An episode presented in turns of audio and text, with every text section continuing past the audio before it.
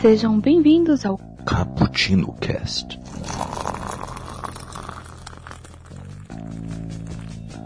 Yo, galera que adora uma cafeína. Hoje estamos aqui para fazer mais um papo cabeça, bebendo um belo de um cappuccino, ok? Hoje vamos falar sobre vitimismo. Você talvez já passou por isso, já viu outras pessoas passando por isso, e você vai ver que não tem como você escapar disso, ainda mais em tempos de redes sociais, hein? Vamos falar muito sobre isso aqui com dois convidados ilustres, hein?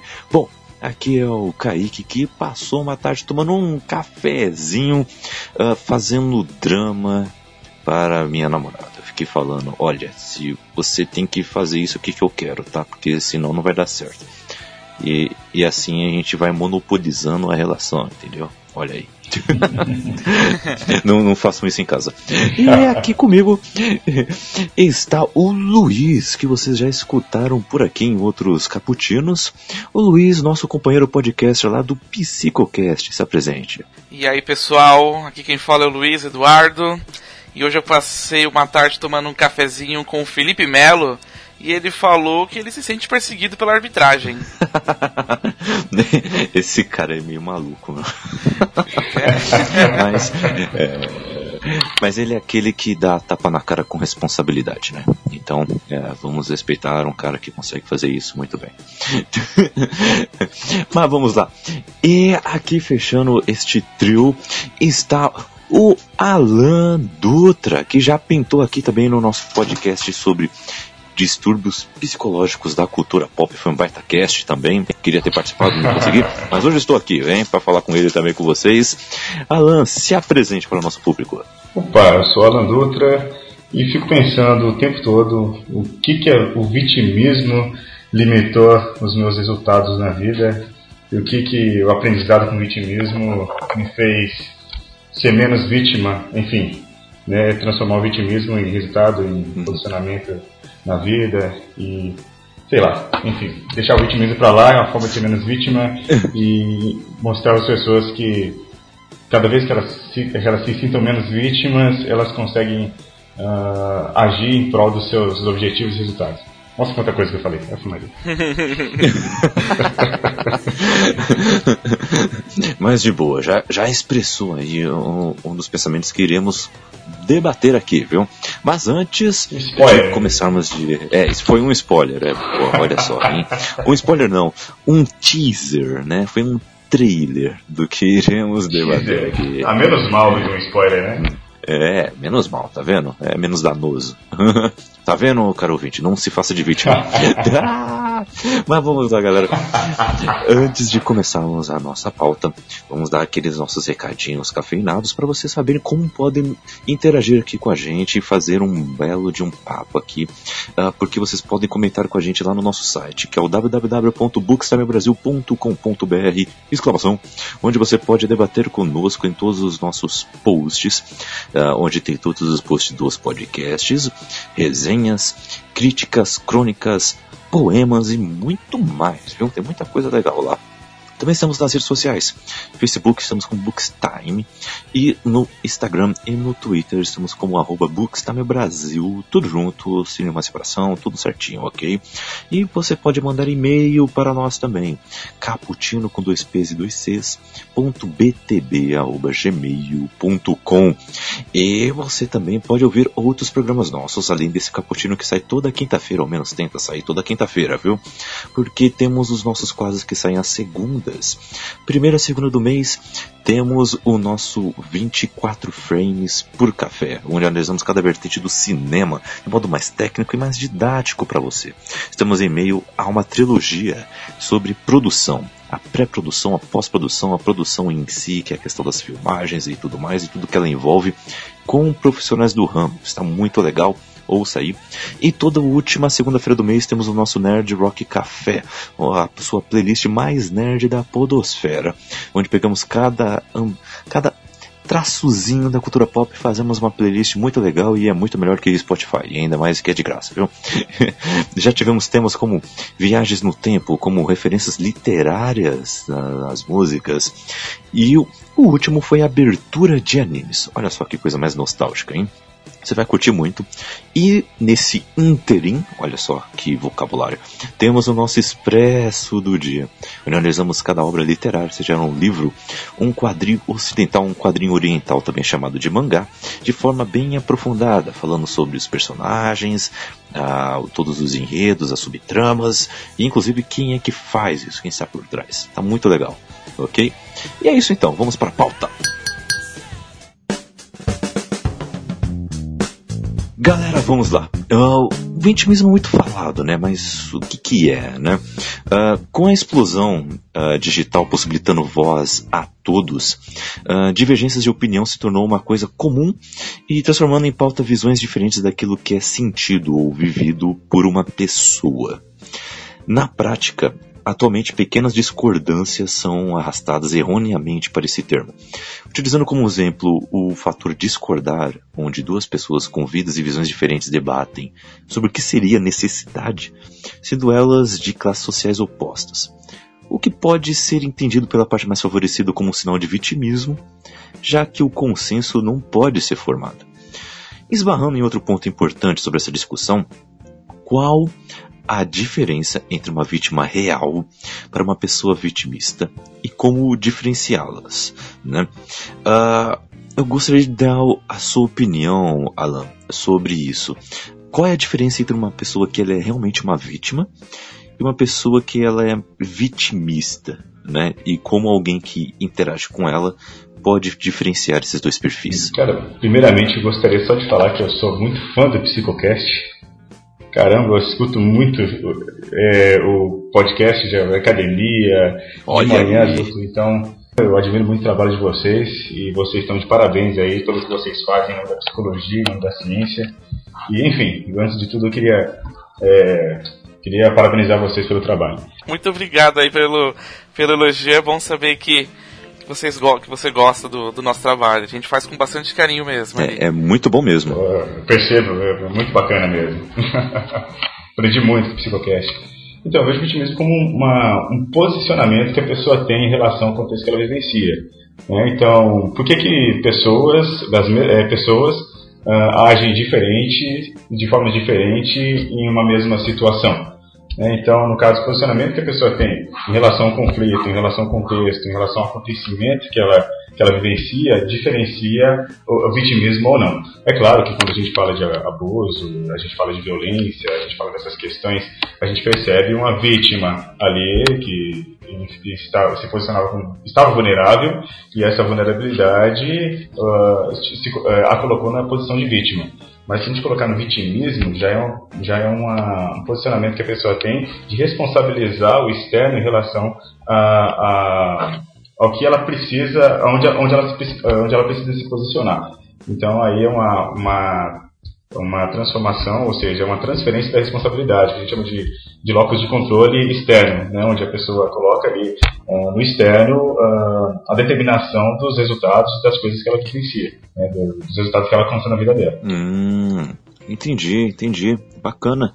E, e Luiz, que, qual é a sua opinião sobre isso? O, quais maneiras são mais uh, que são bem legais também da gente poder diferenciar esses perfis e inclusive como interagir né, com, com esses dois tipos de pessoas? Bom, é, primeiro assim, com relação à diferença entre o vitimismo e uma vítima, né? Só para ficar de uma forma bem simples, uhum. a vítima, ela geralmente ela sofre algo externo, algo que é perceptível, que é mais palpável, né? Então é uma coisa que ele é muito perceptível e, e que ele envolve é, alguma coisa que pode ser físico, que pode ser biológico, que pode ser psicológico também. Na questão do vitimismo, é, o Alan falou muito bem aí, ele tem uma questão mais pessoal. Só que o vitimismo ele envolve também não só um posicionamento, mas ele é um estado e um comportamento que ele pode ser consciente ou até inconsciente.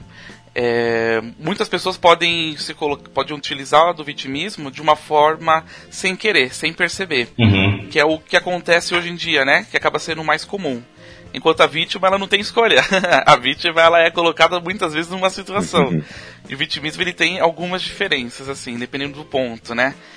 É uma forma de diferenciar uhum. é, é, você diferencia o vitimista por ele sempre estar tá colocando no outro, né? Como o Alan bem falou, no externo a questão da culpa, né?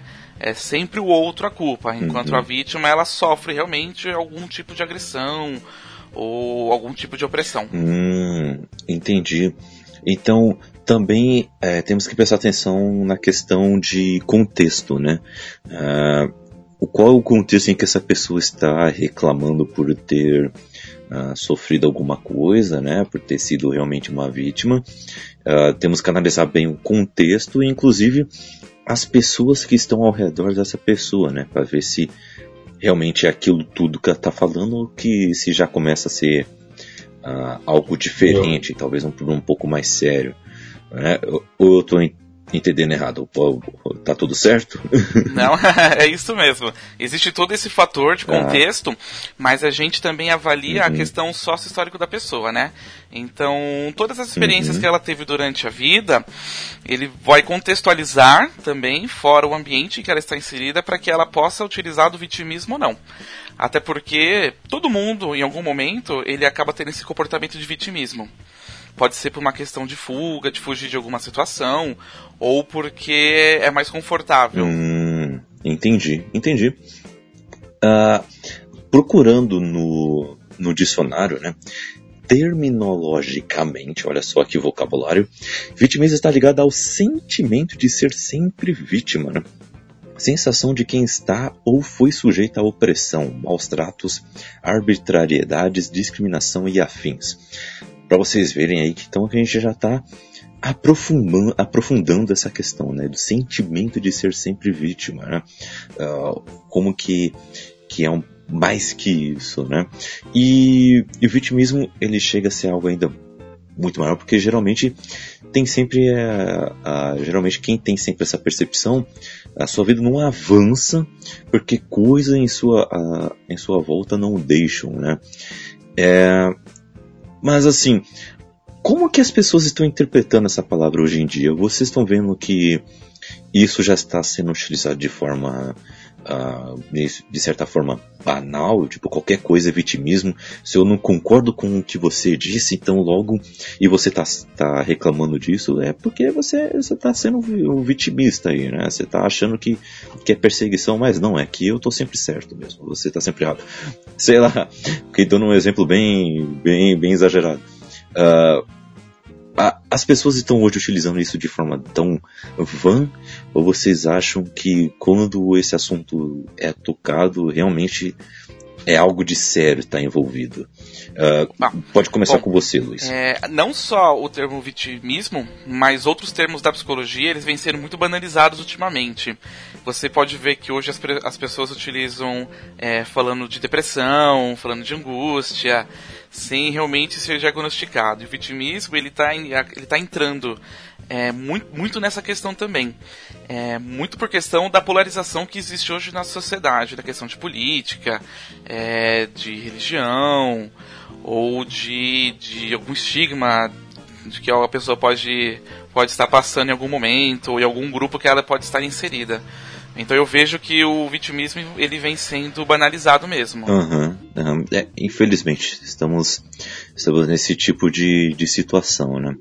E, e Alan, você vê esse tipo também de discussões uh, nas redes sociais? E o que você vê também de experiência prática também em sua profissão, se as tem pessoas que realmente são vitimistas e, e não veem ou até enxergam isso e você está ali tentando ajudá-la, ou se tem pessoas que não têm isso, mas começam a se ver desta maneira também. Tem esse tipo de a, coisa? A preocupação maior, é, eu acredito que a, quando a palavra vitimismo começa a ser banalizada, é quando as pessoas não entendem a função, o porquê daquilo. Né? A gente tem muita tendência de falar, ah, fulano é assim, fulano é desse jeito, as pessoas falam isso, mas existe uma, uma dificuldade de entender o porquê daquilo, de onde vem isso, qual é a função, por que isso acontece. Então fica o vitimismo pelo vitimismo, é vitimista, ela, é vitimista e tal, e, e pronto. Então acho que a banalização acaba acontecendo, e acontece sim, assim como outros temas, como bem observado pelo Luiz, uh, por causa da dificuldade de analisar o porquê que essas coisas acontecem, o que está por trás do, vitimismo, uh, o que, que, faz uma pessoa se comportar dessa forma, se posicionar desse jeito. Então uh, acredito que a palavra vem sendo banalizada de acordo com esse conceito, esse comportamento social. Uhum. E, e Alan, o, o vitimismo ele pode estar muito ligado com essa baixa, baixa autoestima, uh, ou já é um sinal de, de outros problemas, de outras coisas? O que, que você acha? Ele pode estar ligado, exatamente, porque, por exemplo, as pessoas uh, é, formam sua personalidade né, com, com, influência de três itens aí, o item genético, que é herdado, o item de, de item cultural que influencia e a convivência com os pais ou cuidadores. Então, é, vamos supor que ah, uma pessoa, uma criança, ela, ela cresceu em um ambiente onde os pais eram extremamente negligentes ou distantes, e aí, é, de uma certa forma, essa pessoa começou a crer que ela, vamos supor, deixa eu corrigir aqui, que os pais não incentivavam a autonomia da pessoa, da criança. Hum. E aí, por, por a, a, criança não ser incentivada pela autonomia, desenvolvimento, desempenho, enfim, ela cresceu uh, sem se sentir capaz das coisas. E às vezes a forma que ela enfrenta, pra, isso não é regra, mas é uma possibilidade, a maneira que ela enfrenta isso, que ela lida com isso, a estratégia de enfrentamento que ela cria, é responsabilizar as coisas, responsabilizar os outros pra, com, esse, com essa crença de incapacidade. Então, é, existe um certo vínculo. Uhum. E, e, o que, que você acha, uh, Luiz? É, é muito essa questão de, de baixa autoestima? Ou, ou também fazer a mesma pergunta, você acha que também é um sinal de algum outro problema? Jogando aqui no ar, talvez depressão? O que, que você não, acha? Cara, não necessariamente o vitimismo pode estar ligado com alguma patologia. Porque até como eu falei, uhum. o vitimismo, você pode enxergar ele como um comportamento ou um estado. Né? O Alan falou muito bem da questão do desenvolvimento que uma criança ela teve com a família. E todo o contexto histórico dessa criança, ele vai levar em algum momento ele a ser vitimista. Eu posso ser vitimista em alguma situação que é desconfortável para mim. É, eu posso estar ciente ou não desse comportamento que eu tenho. Em algum momento, você, Kaique, também pode ter esse comportamento vitimista. Uhum. O, a única coisa é que o contexto histórico, né, o contexto da sua vida, tudo que aconteceu da sua vida, ele vai interferir que você tenha é, mais ou menos esse tipo de comportamento. Não necessariamente o vitimismo precisa estar ligado a, a uma depressão ou a uma baixa estima qualquer, qualquer situação que você tenha vivido na sua vida ou que você aprendeu, ele pode ligar o, o vitimismo. Uhum. Entendo, entendo. E eu acho que o, o vitimismo também ele está muito ligado uh, com a questão de uh, terceirização de culpa também, né? Porque isso é um problema desde lá de Adão e Eva, né? Não, não fui eu, foi ela, ah, não foi ela, foi ele, sabe? É, é complicado. Pois é, meu. Pois é. O, essa fuga de, de querer aceitar que não, peraí, a culpa realmente é minha, eu errei aqui, eu fui e falei algo bem errado. Uh, é mais difícil realmente do que você uh, jogar a culpa no, em, em coisas externas. Uh, ou, ou talvez é, é outra coisa, é apenas a questão de realmente de percepção uh, da realidade e que essa pessoa talvez até aceite bem quando ela erra, só que ela demora para ver que ela realmente erra. O que, que vocês acham é, sobre isso? Ele tem um pouco dos dois. Né? No, a gente tem que entender uma coisa, que o comportamento da pessoa, seja qual for, ele nunca vai ter apenas um fator que vai explicar. Sempre vai existir múltiplos fatores que vai levar uma pessoa a ter determinado comportamento no futuro, né? Pode ser um comportamento que foi reforçado durante a vida inteira, pode ser alguma situação em que ele utilizou o vitimismo, né, terceirizando a culpa para uma outra pessoa, e que ele conseguiu se livrar, por exemplo, de alguma encrenca e, e, ele viu uma vantagem nisso. Então pode ser que ele volte a repetir esse uhum. comportamento, né? Então, sempre vai existir múltiplos fatores. Não existe apenas uma coisa que aconteceu na vida que vai explicar o comportamento que ele vem tendo durante os anos. É uma interação aí, né, de, de uma série de, de coisas, né. É, como Luiz até é, comentou, né, que é, além de ser também não ser apenas uma intervenção, né, a pessoa ela varia é, de estados, né. A terapia de esquemas mesmo trabalha sobre, com modos. Então, você pode estar num modo onde ser vitimista é, te traz um ganho, te traz uma resolução. E aí você acaba usando esse comportamento, tendendo a se comportar assim quando você se depara com um contexto é, semelhante aos contextos em que então, realmente, não é apenas uma coisa que explica e não é apenas. Se a pessoa é vitimista, ela vai ser em todos os momentos, né? Então, às, às vezes a gente vai uh, variar em relação à, nossa forma de se comportar, de acordo com os estímulos que a gente vivencia, de acordo com a nossa tendência em perceber cada um desses estímulos.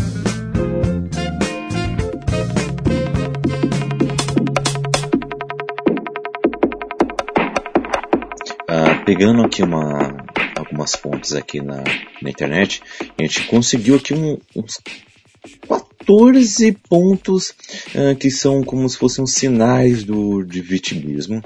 E eu queria saber a opinião de vocês para ver se isso aqui está certo, ou se não é bem isso, se é mais que isso, se é nada disso, justifique sua resposta, porque aqui é desse jeito, aqui tem justifica sua resposta.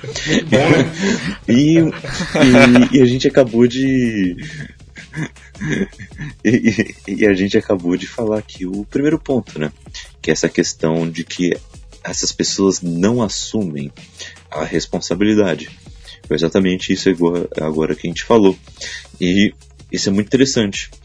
E um segundo ponto é que elas estão congeladas em suas vidas. Como é que seria alguém estar uh, congelada uh, na sua vida uh, pegando essa questão do vitimismo.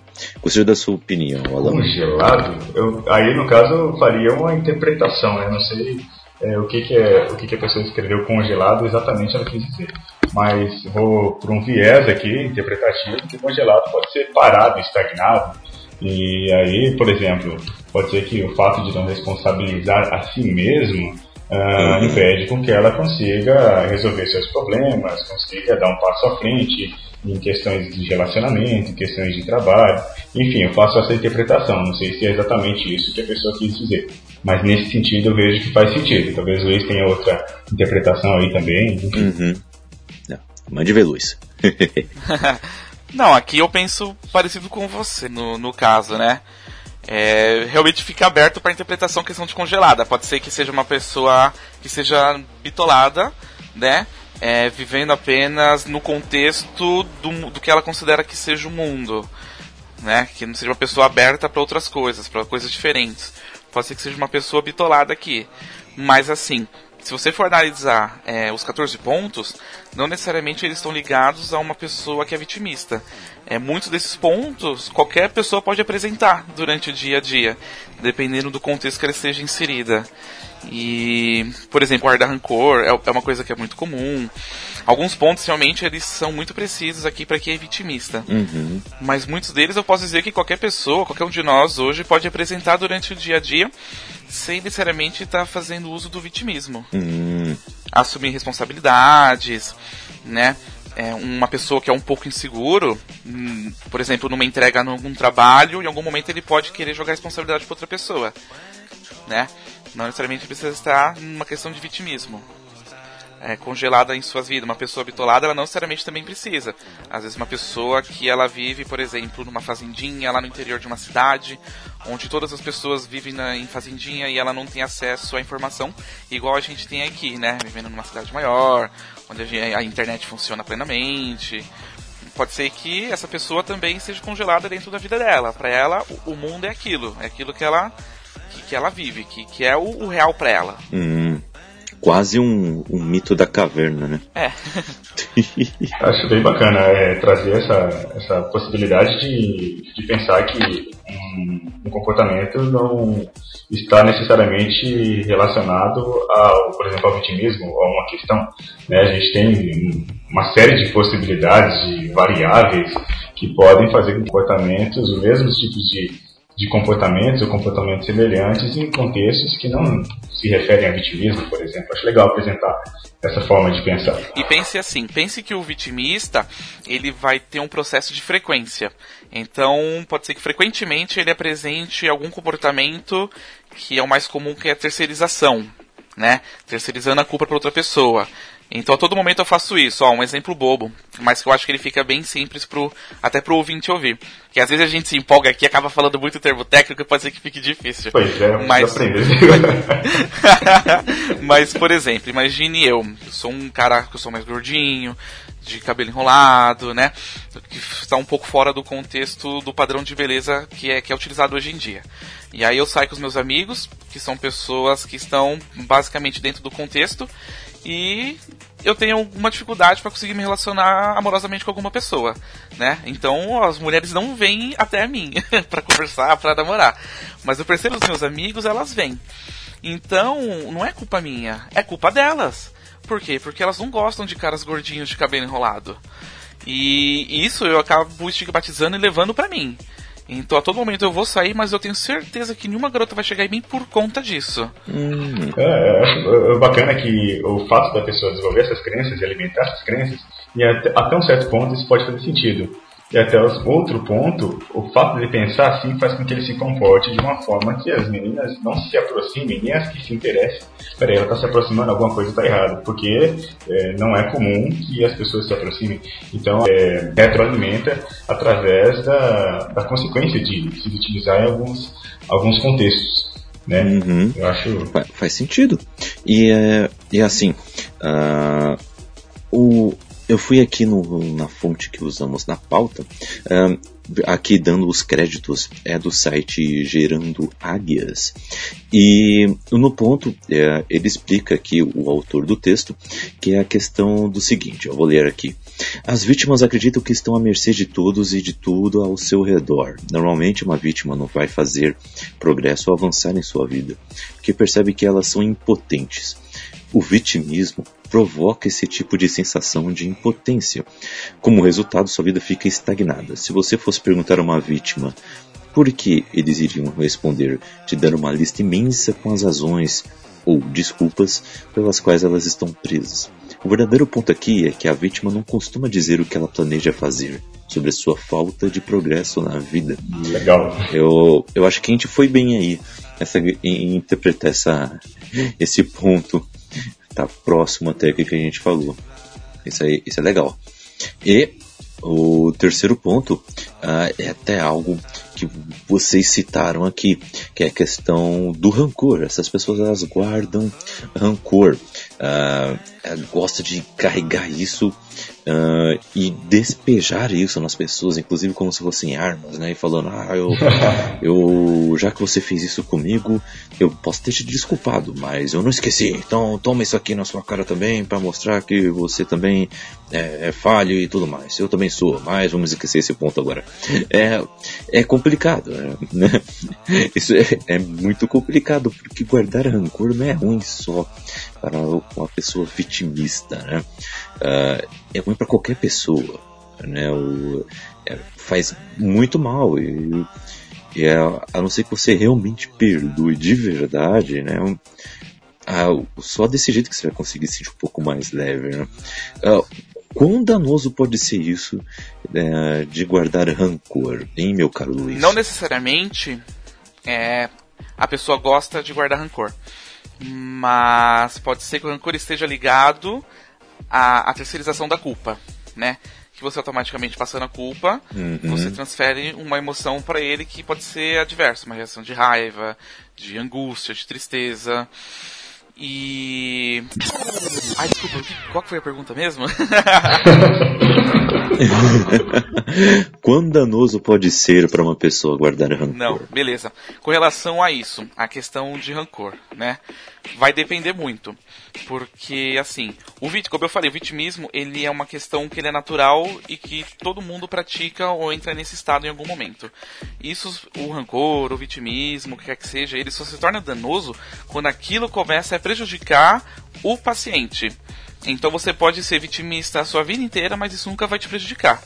Agora, no momento que o seu comportamento começar a prejudicar você no seu trabalho, no seu lado amoroso, aí sim ele acaba se tornando um problema. Mas é igual que eu falei, se de repente um cara gordinho ele pode passar a vida inteira achando isso, mas de repente em algum momento uma mulher acaba chegando nele e fica tudo bem, né? Ou pode ser que não gere angústia uhum. nenhuma, ou pode ser que gere alguma angústia nele.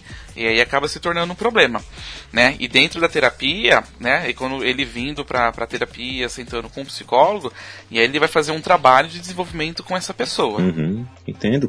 E falando em, em psicólogo, Alan, o que, que você acha sobre isso também?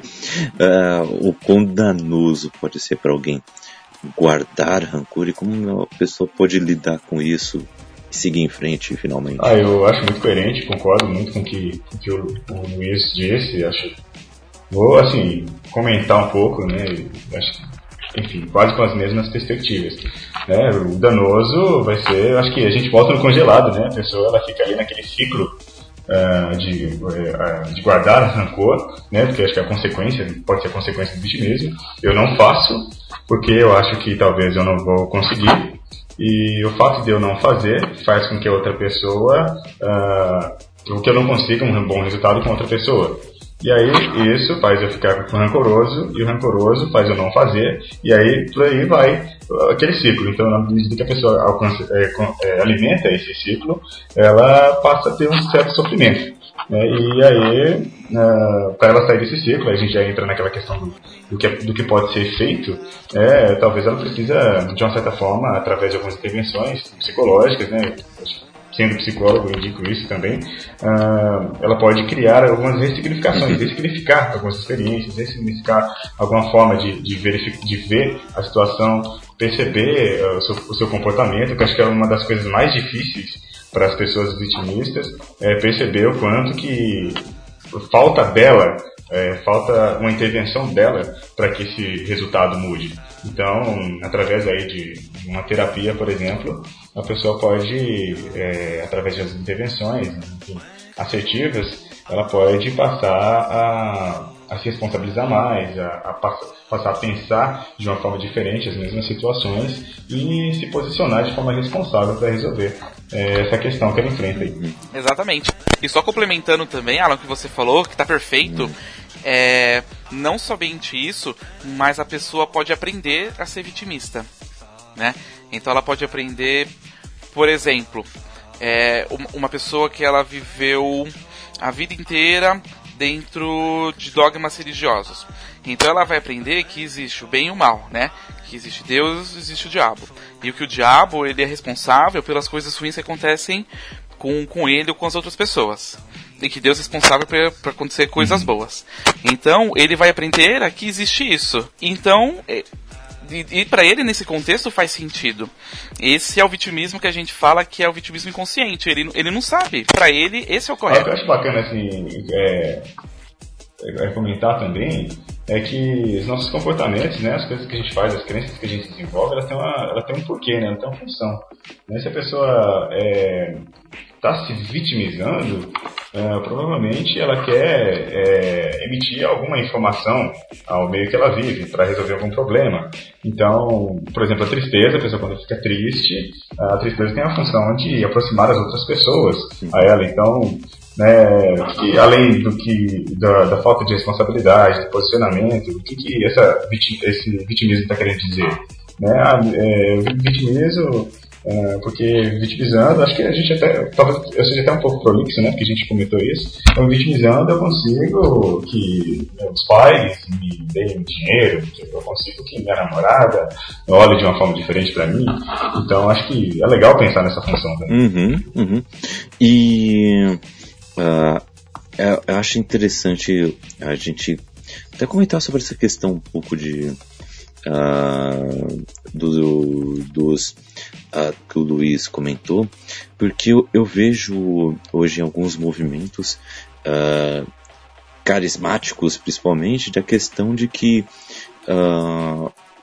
está fazendo um caminho contrário e mesmo assim é, é danoso se, se não feito de, de uma maneira certinha.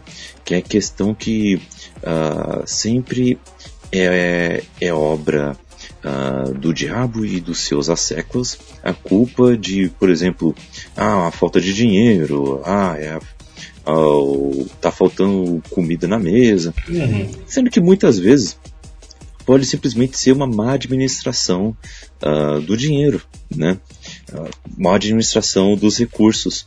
E claro que há sim Uh, assim, falando sendo um, uh, um cristão uh, e, e, estudando pelo, pelo menos o pouco que eu estudei da Bíblia, eu, eu não posso falar pelas outras religiões, né? Mas fica aqui o, no post aí para vocês poderem comentar também como é que é isso aí. Nós vemos que há sim também responsabilidade de culpa nossa e, e, temos que saber lidar com isso, não sozinhos, mas pedindo sempre a ajuda de Deus para poder saber como ajeitar esses problemas da vida. Mas a questão é que a gente está sempre tentando admitir o que estamos fazendo de errado, entende? Uh, se eu não me engano, o o budismo tem ideias até que tem uns pontos de contato parecido com isso também, de que as suas ações ah, têm consequências e que por isso você tem que tomar muito cuidado e pensar muito bem nas ações que você vai tomando. Esse é um ponto de contato interessante também. Ah, então, o, essa questão das crenças também é, é muito interessante para poder lidar com o vitimismo. Claro, se é uma pessoa religiosa nesse sentido. Há pessoas religiosas que são em outros sentidos também, que aí há outros tipos de, de situação. Talvez a gente toque aqui, ou, ou talvez não. E aí comente aí também pra gente ir batendo um papo aí nos posts e, e nos comentários pra gente poder aí sim bater um papo e saber qual é o problema, quais soluções talvez. E, e assim vamos indo.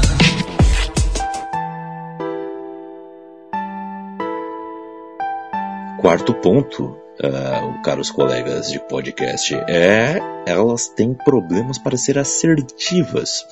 Uh, quem vive nessa questão, ela tem repetidos padrões de submissão e de passividade. E este padrão é prejudicial à autoestima e ao desenvolvimento pessoal. E ela não consegue romper esse padrão. Ela vai sofrendo de ansiedade potencial ou distúrbios depressivos até. Né? Uh, o, inclusive, uh, o que o post aqui que, que, a nossa fonte diz é que a primeira recomendação é pedir ajuda de um psicólogo, né? Por isso vamos pedir aqui a ajuda de um psicólogo. Não. Como, como é que é isso? como é que é isso?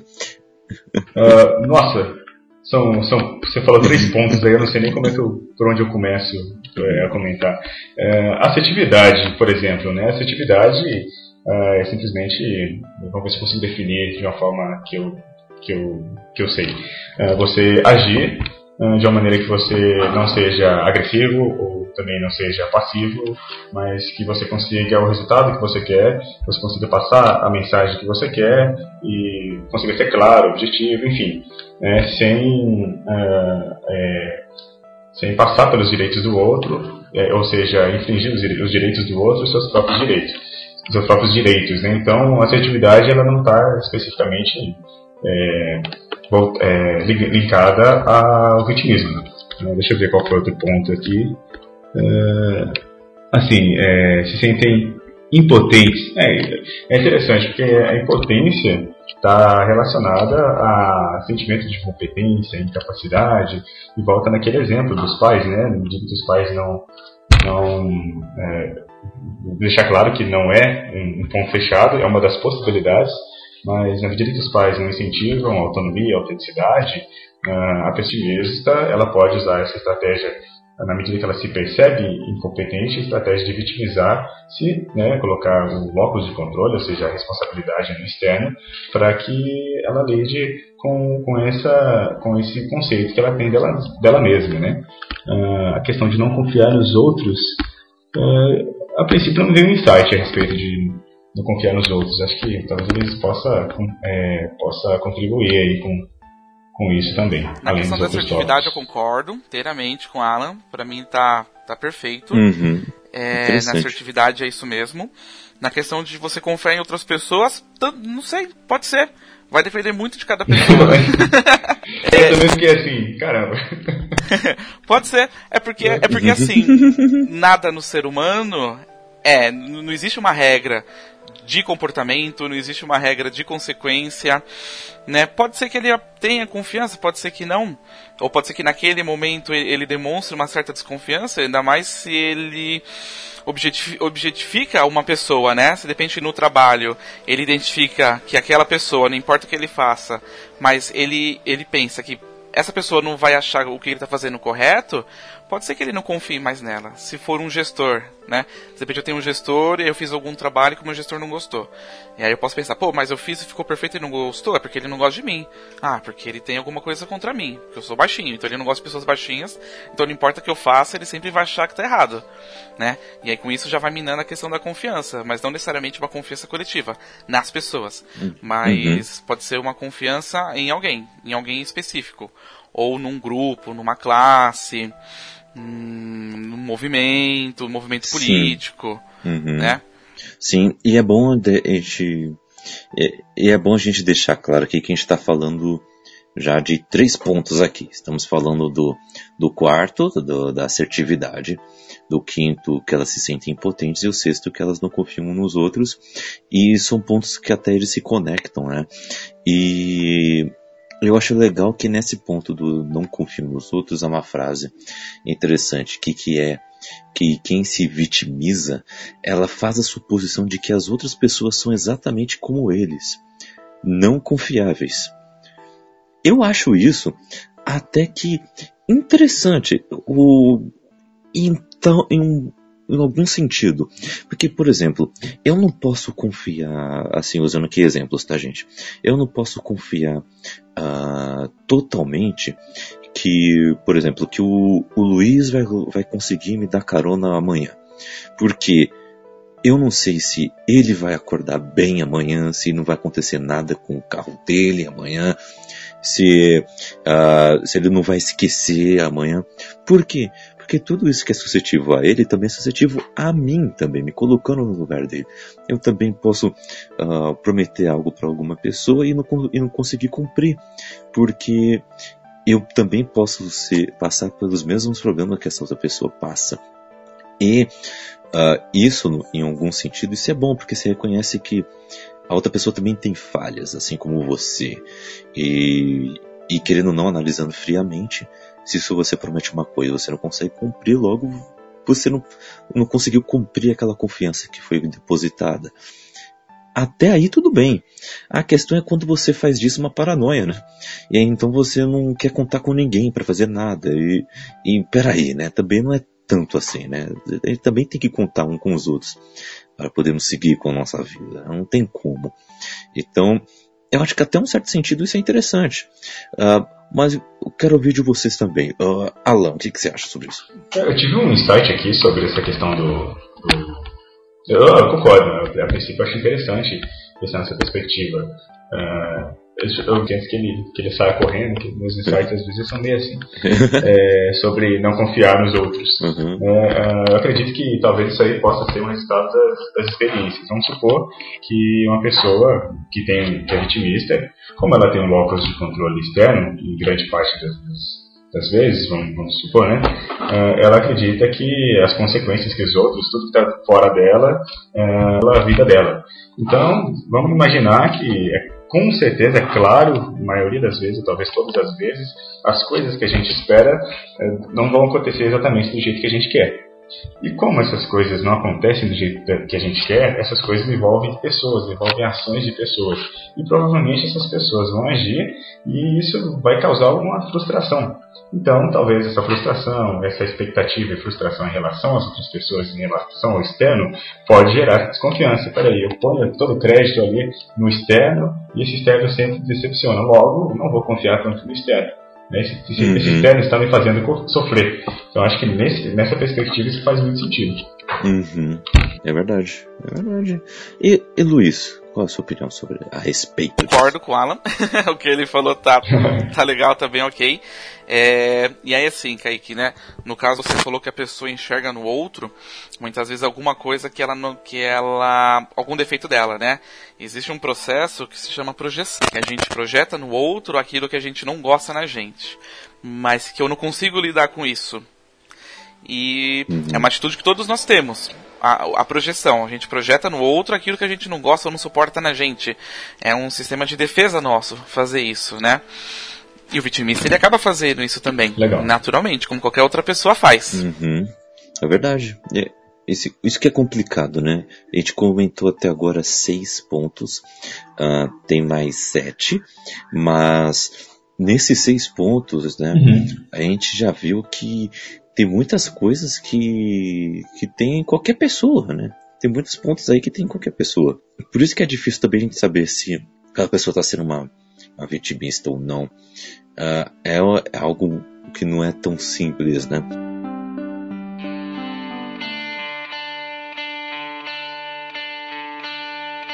Mas, continuando, uh, o sétimo ponto, elas não sabem quando dizer o suficiente. Nossa. Uh, elas não têm senso de limite, não sabem quando uh, dizer o suficiente. E quando dizer o suficiente, que é o suficiente apenas. Uh, isso é interessante. A pessoa então ela é imperativa, é, sei lá, impulsiva, fala tudo, tudo, tudo que, que tem na cabeça, ou simplesmente fala demais, até começa a falar coisas que nem precisava falar naquele momento. Como é que é isso, hein? Quero a opinião de vocês, hein? Uh, começando com você, Luiz. Uma pessoa tagarela pode falar muito também, uma pessoa ansiosa. É, isso aqui todo, todo O difícil aqui, meu, é muito difícil aqui a gente bater o olho nessa lista e falar, não, uhum. isso aqui é um pois traço é. do vitimista. É. Por exemplo, eu sou uma pessoa que eu gosto muito de conversar com outras pessoas. E eu falo muito, eu falo demais. Uhum. Não sei se eu não tenho limite. eu acredito que não, que eu sei, que eu sei dosar. Pessoas que gostam de se relacionar, pessoas que falam fácil, pessoas que são não necessariamente imperativas, porque o imperativo uhum. pode estar mais ligado com uma energia de levantar, de, de extravasar, né? É, às vezes a gente confunde o comportamentos com com, com, uma pessoa que é imperativa, né? Pensa que o imperativo ele tem uma energia guardada dentro dele e que ele não consegue queimar essa energia. E o corpo dele, né, o consciente, o consciente tenta queimar de alguma forma. E pode ser ele não conseguindo prestação, uma pessoa desatenta, pode ser hiperativo. É, pois é, eu tô, eu tô nessa também. Eu acho que não, não é, ó, oh, ah, vitimista, tá falando demais, então você é uma vitimista. Ah, não, também não, não, vejo tanto assim. O que, que você acha? Ah, eu penso que eu, eu tô nessa, nessa ideia aí também, porque, por exemplo, é, às vezes você tem um amigo, aí você vai na casa dele, não, aí você vai numa festa, vai num lugar e você esquece de chamar esse amigo. Esse amigo nunca te falou nada. E você só percebeu ele assim, talvez meio estranho, então nunca te falou nada. Mas aí ele tava, só que ele também nunca te pede e tal, e tá falando assim, nossa, ele me convida, ele é e tal, ele fica se vitimizando e colocando a culpa de não ser convidado em você. E aí nunca te falou nada, ou seja, a pessoa pode ser extremamente na dela, ou seja, extremamente retraída, e pode estar se vitimizando. Então acho que essa característica ela não, não é assim muito específica de pessoas vitimistas, enfim. Acho que isso pode variar bastante. Uhum. Ah, pois é. E outro ponto também é que elas entram em argumentos facilmente, né? Então ela entra em qualquer discussão. Eu acho que também cai no mesmo que, que a gente está falando.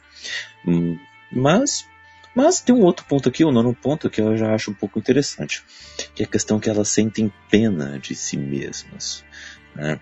De que ah, para qualquer situação elas não, elas não mostram simpatia ou empatia, elas tentam dar a si mesmas apenas para potencialmente ser imaturo para os outros. Isso ainda os aprisiona no papel de vitimismo. é mais ou menos o que o autor aqui do texto está falando. Eu acho que essa questão de sentir pena de si mesmo também uh, cai naquela coisa que eu, que eu disse sobre uh, não confiar né, no, nos outros. Né? Uh, você pode até. se você usa isso com num acesso, numa escala tão complicada, então é deixa o negócio bem tenso. Porque, por exemplo, numa maneira saudável, vai. Eu tô aqui dando só a minha opinião de leigo, viu, gente? Vocês são os profissionais, hein? Mas uh, se alguém fala assim, putz, eu cometi esse erro, caramba, mas eu, caramba, eu não consigo sair desse erro aqui. Ah, eu, tá difícil a minha vida aqui e tudo mais. E começa a se sentir pena.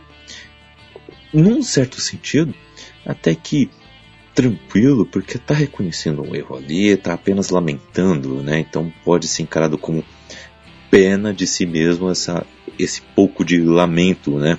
Por ter realmente errado, por tais pessoas estarem uh, fazendo um, como se fosse um, um, um bullying, de, que é o que é saber, sempre uma pessoa que se sente como vítima, né, o vitimista que estamos analisando aqui, achar que está sempre sendo perseguido também pelas outras pessoas, então que é sempre vítima das situações. Então, até um certo sentido é ok, mas quando passa isso, né, e vira um hábito, e o tempo todo tem que estar sentindo pena de si mesmo, aí que o negócio engrossa, né? Que o negócio fica um pouco mais complicado, né? Uh, eu quero ver a opinião de, de vocês, profissionais. Alan, começando contigo, o que, que você acha disso? É, eu faço, eu faço muito esse link de sentir é, é, dó, pena de si mesmo, né? pena, dó, enfim, há um sentimento de competência às vezes, né? Então, aquela fulana, vou virar aqui uma cena de um leão, uma leoa, né, caçando ali uma zebra, e o que, que a gente vai olhar com essa zebra? Nossa, que pena, essa zebra vai ser, vai ser comida né, vai ser caçada e tal. A gente fica aquele olhar assim como alguém que não pode fazer nada, né? Ela simplesmente tem que aceitar aquilo. Então a gente se posiciona dessa forma quando a gente talvez percebe que não há possibilidade nenhuma daquela pessoa reagir. Então a pessoa que sente pena de si mesma, muitas vezes ela pode estar com esse conceito de nossa, eu não posso fazer nada, é, vai ser assim mesmo, vai ser assim, é, e eu sou vítima e as coisas não vão dar certo. Então esse sentimento de pena, né, essa, esse conceito de, de pena está muito linkado a esse conceito de, de incompetência, de, de dó de mim, de não consigo, não sou capaz, não dá, enfim. É, é complicado.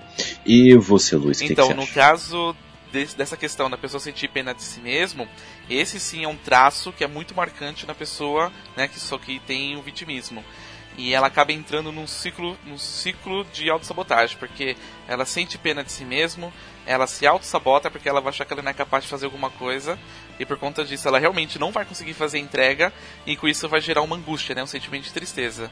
E aí ela vai ficar nesse ciclo. E aí vira um círculo vicioso. Sim, né? literalmente. é, exatamente.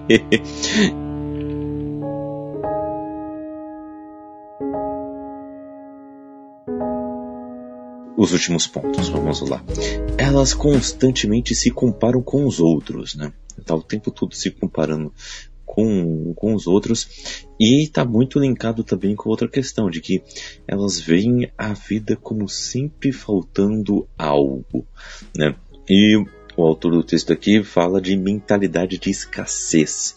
Uh, quero saber um pouco mais de vocês sobre isso uh, sobre essa questão das compara da comparação e de que elas veem que está sempre faltando alguma coisa. O que, que, você acha, Luiz? Sim, faz parte. É, é, faz parte da autossabotagem dela. Ela nunca vai sentir que está uhum. completamente, que está pleno.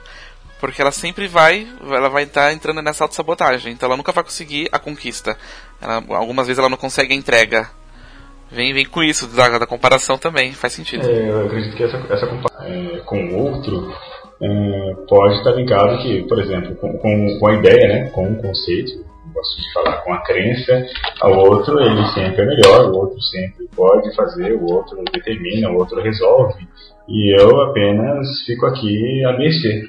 Então é uma, é uma crença possível aí de uma pessoa que, que se vitimiza. É, a vida como sempre faltando algo. A hipótese que eu faço é que eu gosto de, acho interessante também relativizar né, essa, essa frase, uh, é que pode ser que a pessoa pense que falta algo nela para que uhum.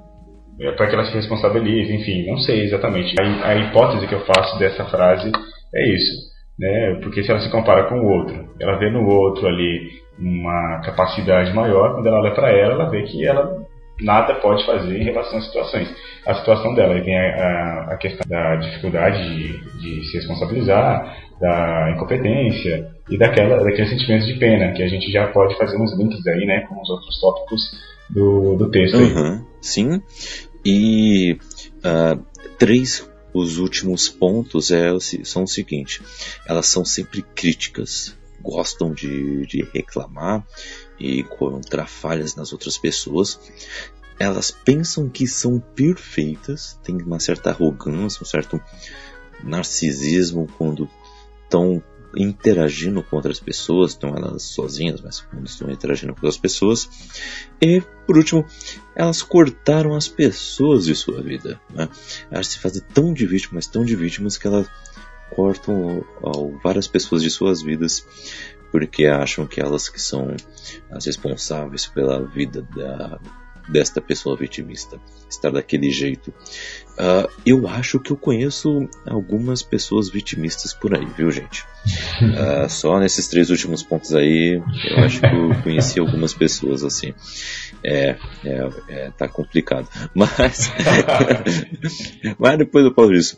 Uh, Alan, o que, que você acha disso? Sobre essa questão das pessoas ser sempre crítica, inclusive até um ponto de que se achar perfeita e ainda cortar pessoas da própria vida. Gostei bastante desses três últimos tópicos, que, por exemplo, o crítico, eu, eu penso até na inverter essas questões. Né? O crítico aqui dá a ideia de criticar as outras pessoas.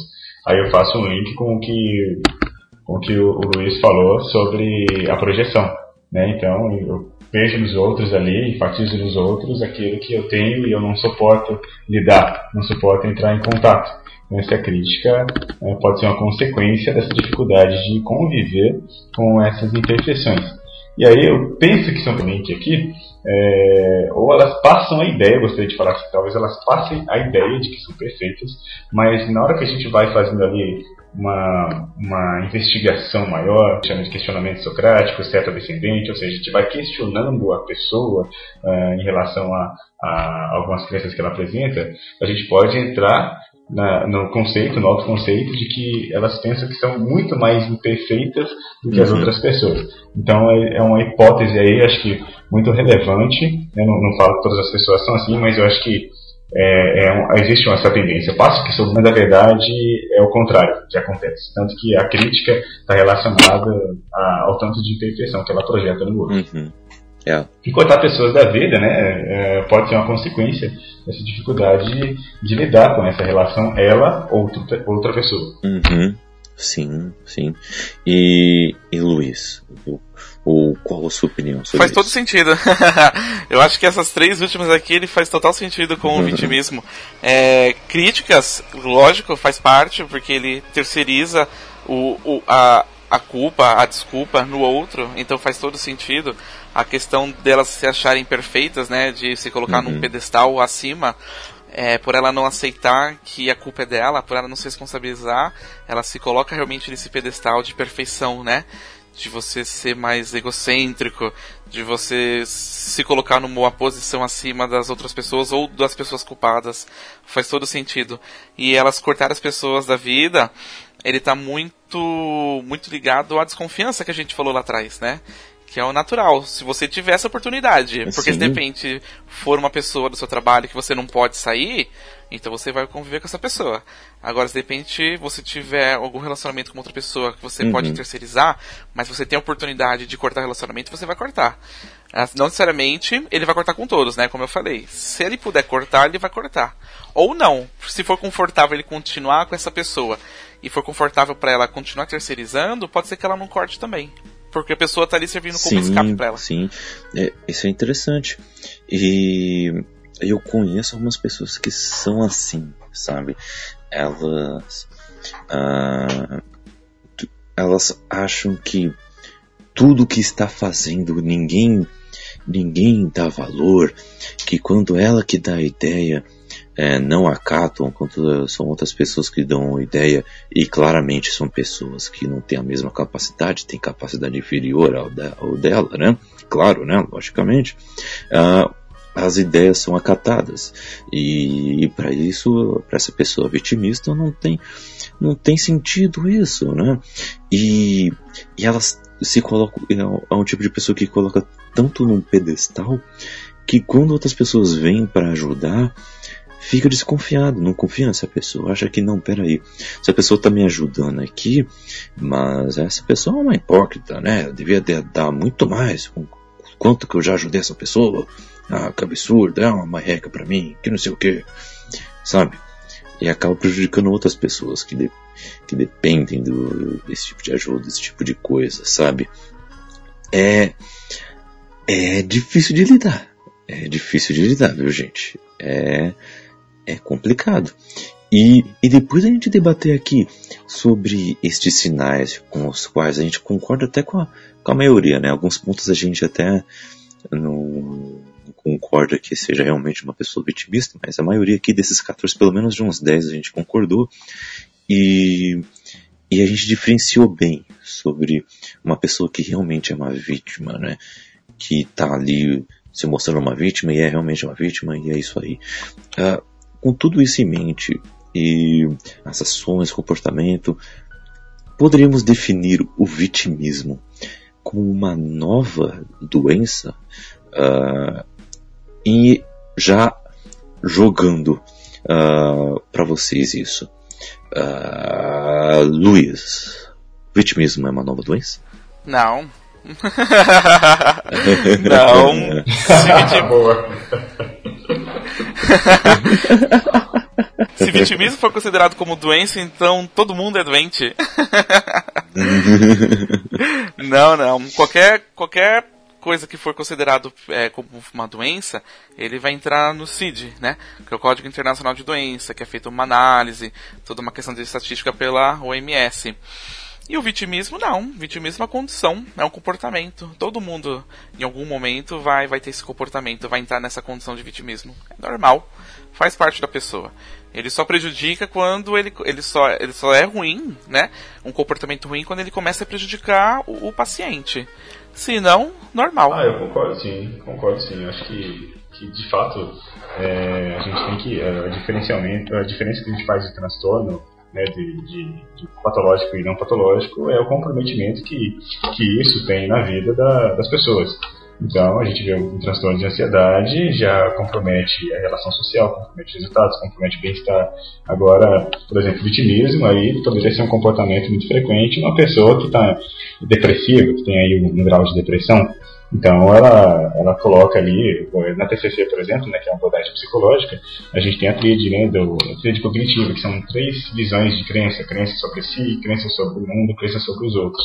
Né? Por exemplo, a crença sobre os outros é que as pessoas são ruins, as pessoas não, as pessoas ah, têm intenções ruins, o mundo é ruim, o mundo, as coisas do mundo dão errado, enfim, ah, sobre si eu não mereço ser amado, enfim, então é, existe esse comportamento, essa, essa questão vitimista no, no, no transtorno de depressão, por exemplo, mas o próprio vitimismo não é o transtorno, então a gente tem que analisar ali uma série de itens e, e o comprometimento que isso traria na vida das pessoas. E como bem dito pelo Luiz, né, se, não, se vitimismo fosse doença, todo mundo seria doente, né?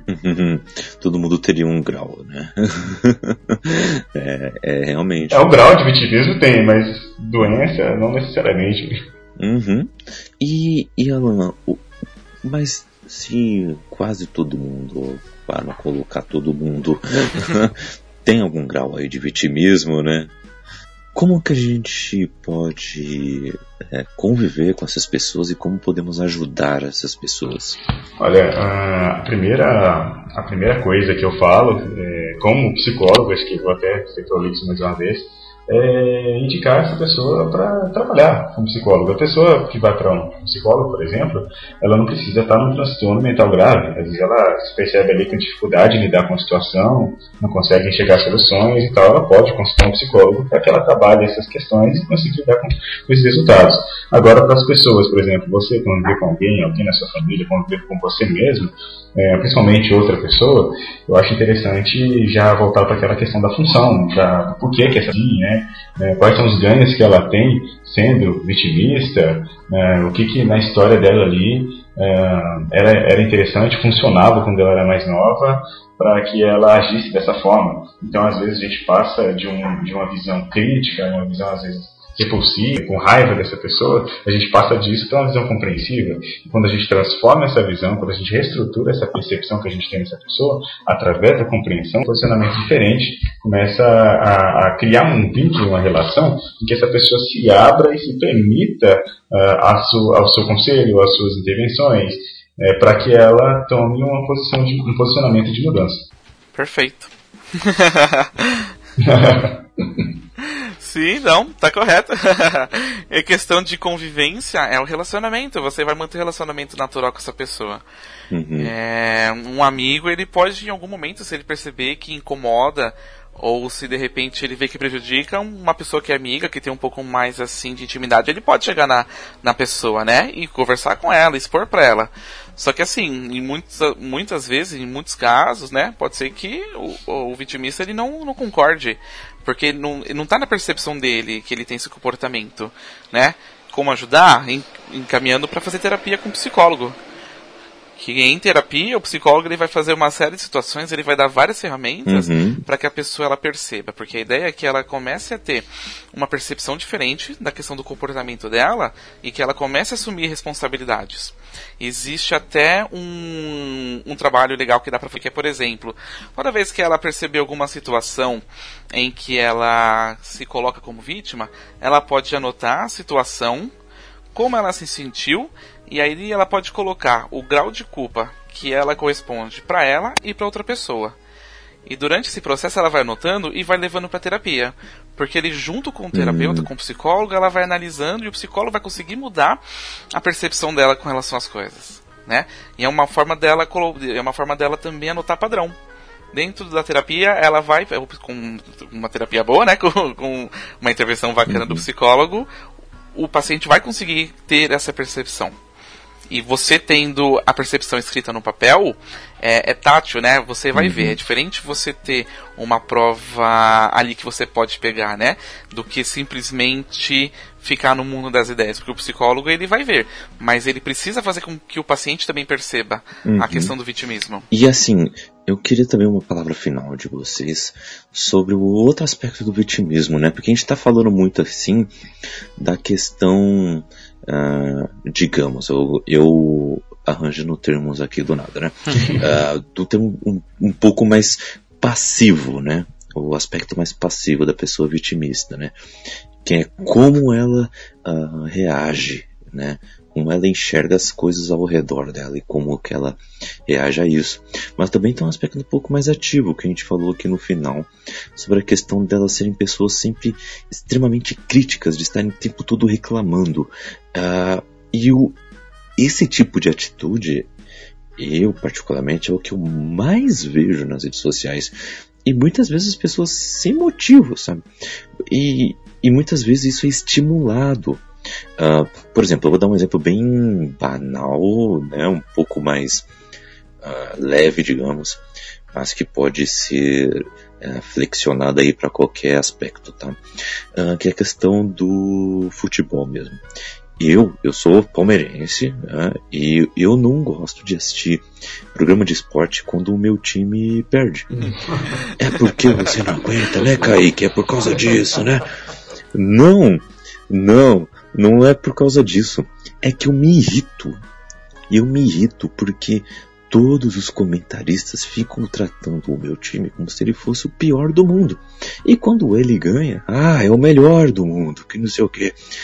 E isso é tão contagioso que você vai nas redes sociais, você vê um monte de torcedor comentando nesse mesmo teor. Que quando perde, uh, é o pior time do mundo, quando ganha é o melhor time do mundo, vai bater o Real Madrid. E quando, uh, e até mesmo quando, dependendo do jeito que foi a vitória, uh, quando você está numa oportunidade de elogiar, você sempre vai fazer uma ressalva. Você vai falar, não, foi muito legal, mas tal jogador jogou nada. Ah, mas o técnico não, não levantou do, do banco, né? A gente conhece esse tipo de pessoa, né, Luiz? Então, é, mas, então, esse, é, é, vixe, é desse jeito mesmo, desse jeito mesmo.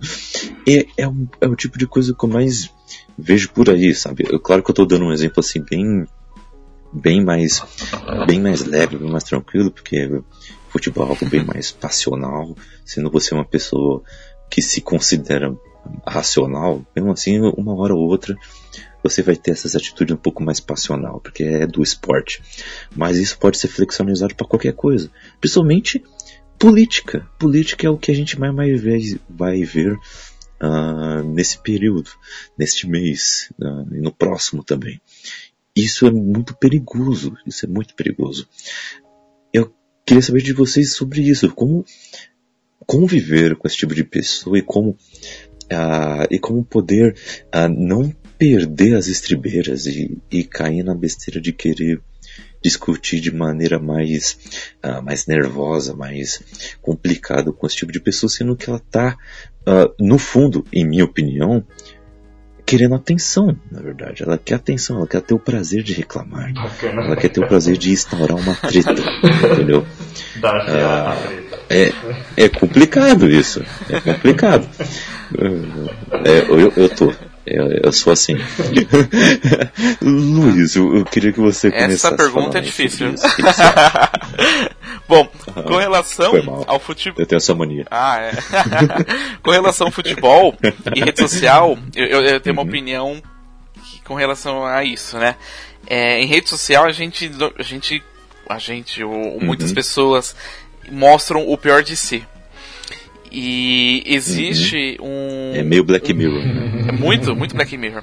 E assim, existe uma questão de onda coletiva, onde você acaba entrando na onda a energia das pessoas daqueles comentários, elas inflamam você e você acaba entrando na onda mesmo que você não tenha aquele comportamento. É, eu, eu não diria que seria um vitimismo, né?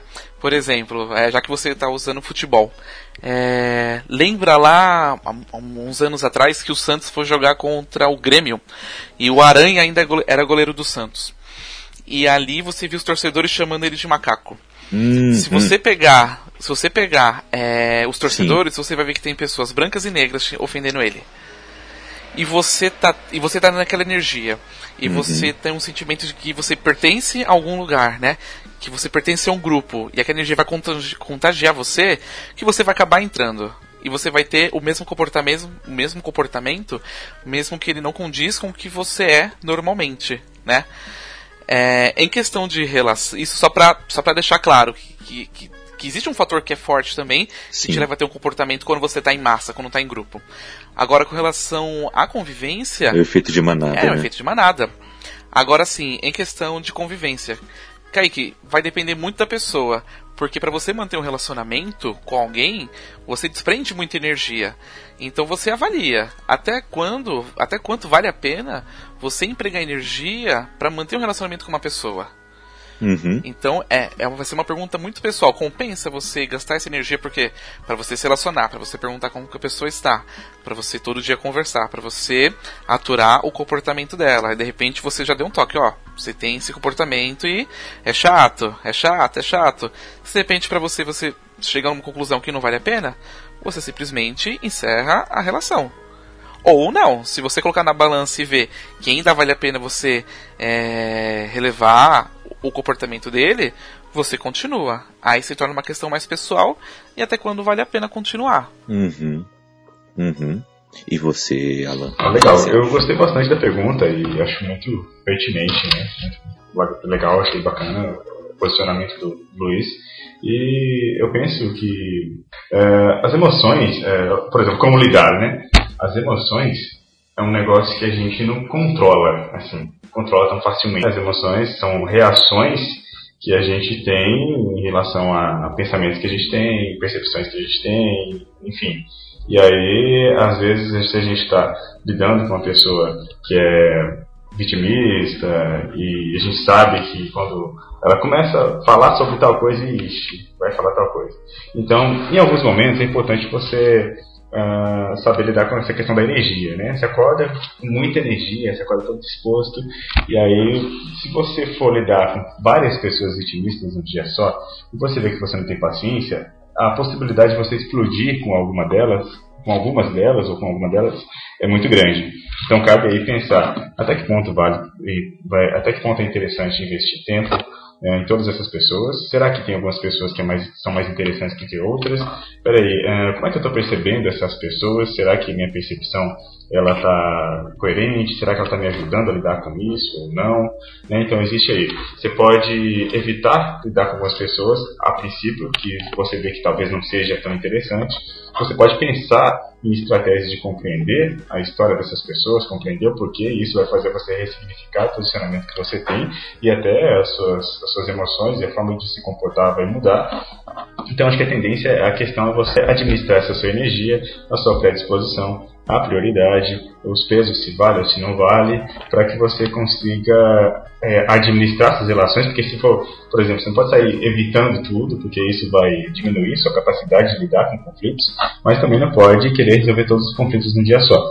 Então a questão é colocar essas coisas na balança e também é, é se abrir para pensar em outras perspectivas dessas mesmas situações para que você consiga aos poucos ir lidando com isso. Não se cobre tanto, é, mas também não, não deixe tudo para depois e não evite tudo. Acho que é, é esse raciocínio, esse discernimento que a gente tem capacidade de fazer pode ser um diferencial muito grande aí, tanto no nosso desenvolvimento pessoal, nas nossas relações e nos nossos resultados. Assim, né? uhum. é, eu gostei muito desse papo aqui. E eu, eu resumo é que se você vê uma pessoa vitimista reclamando de tudo ali, faça que nem eu com os programas de esportes, entendeu?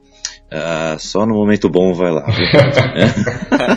Brincadeira. É uma estratégia funcional. Não, é funcional. Não dá agora, é, depois, né? não, tá vendo? É, ou espera passar é, as eleições. Exatamente. É, boa. Depois, deixa pra depois. É, bem isso. Porque dependendo da pessoa, vai que ela saca uma arma, né? Brincadeira, brincadeira. Ah, então vamos ですか？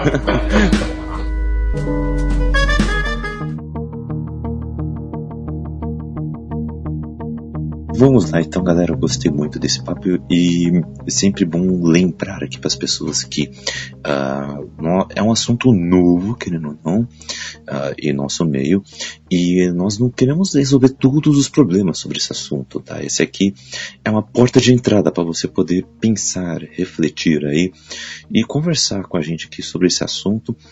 E, e o mais importante aqui também é a questão da autocrítica também. Será que em algum momento você também está passando por esse tipo de, é, de sinal de vitimismo? Eu me reconheci em alguns pontos aqui. Eu, eu vou tentar evitar, porque assim, eu não quero cair no erro novamente.